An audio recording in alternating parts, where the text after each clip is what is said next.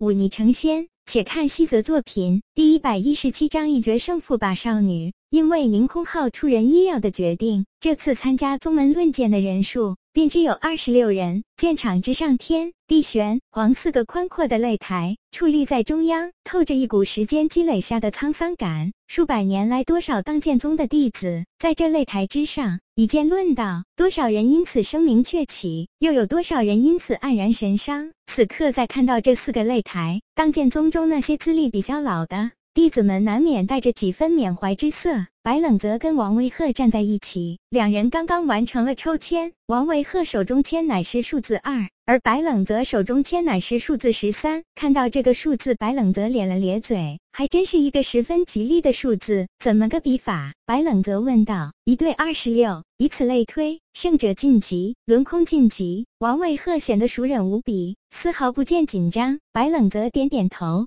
那么我的对手便是十四了，却不知是哪位。这什么急？王伟鹤笑道：“我马上上场了，你不如先去看看别人的比试。”白冷泽点点头，略一沉思，转身朝着闵苍派那伙人的位置走去。龙宇远远的看到白冷泽朝这边走来，笑着朝他摆了摆手：“前辈。”白冷泽恭敬行礼：“客气客气。”龙宇笑得开心：“半年多未见，你居然已经是五。”心境了，不错不错，当入不得前辈法眼。白冷泽笑了笑，看了看龙宇身边一直在看他的令如兰，笑着点点头。令如兰也不见怯懦，微微一笑，若百花绽放，当真迷死个人。妖精，白冷泽心里腹诽一声，却眼珠一转，笑道：“想必这位便是前辈的女儿了，当真花容月貌，倾城倾国。”令如兰表情一呆，随即露出一抹哭笑不得之意，更是引人遐想。龙宇。却哈哈大笑，他笑了一阵子，开口说道：“这却不是，她是我一位故人的女儿，乃是我闵苍派派主的外甥女。原来是这样，是小子误会了。”白冷泽朝着令如兰微微颔首：“姑娘赎罪，小子刚才冒犯了，无妨。”令如兰语气温婉，丝毫不见恼怒。好了，你就别打我这侄女主意了，她可是定了亲事之人。”龙宇大喇喇的说道：“龙叔叔。”令如兰霞飞双颊。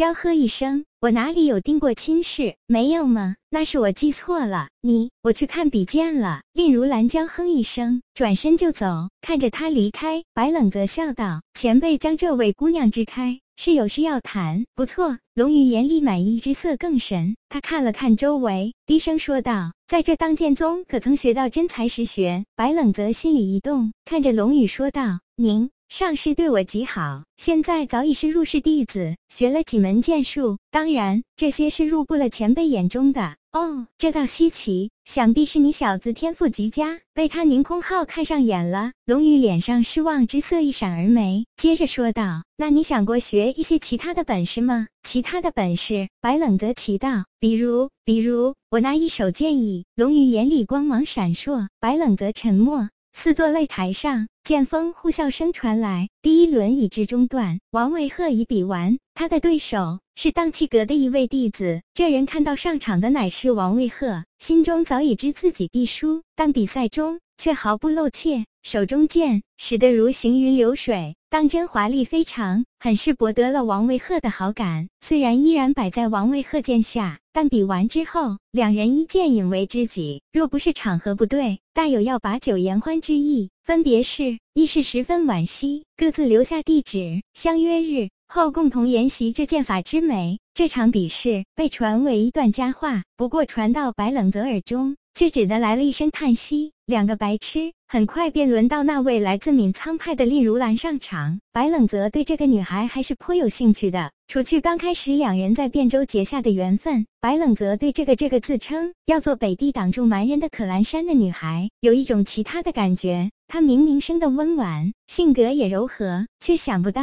藏着那么一个坚强，倒带着几分冷。硬的梦想，这让白冷泽想起自己以前的一位朋友，战火厮杀，接着便是那一张到死都要仰望着星空的脸庞，一幕幕过去的画面从脑海中掠过。白冷泽摇摇头，不再想那些沉重的过去。令如兰背负长剑，平平无奇地登上擂台，对面是一位来自小剑平的女弟子。虽不及蔺如兰那么倾国倾城，倒也算得上小家碧玉。两人恭敬行礼，然后摆开架势，两名女子长剑交错，交喝声不断，细腰扭动，藕背舒展。这一幕养眼是养眼，但剑势迅疾，招式刁钻。竟丝毫不比那些男弟子间切磋来的平淡，反倒更多了几分凶险。交错十几招后，令如兰抓住一个机会，一剑将对方逼下擂台，然后弯腰行礼，走下了擂台。听着身边下掌声雷动，白冷泽嘴角微翘，想不到这令如兰居然是真才实学，那剑术竟丝毫不比自己来的差。再考虑到他武灵境的境界，绝对是这次论剑。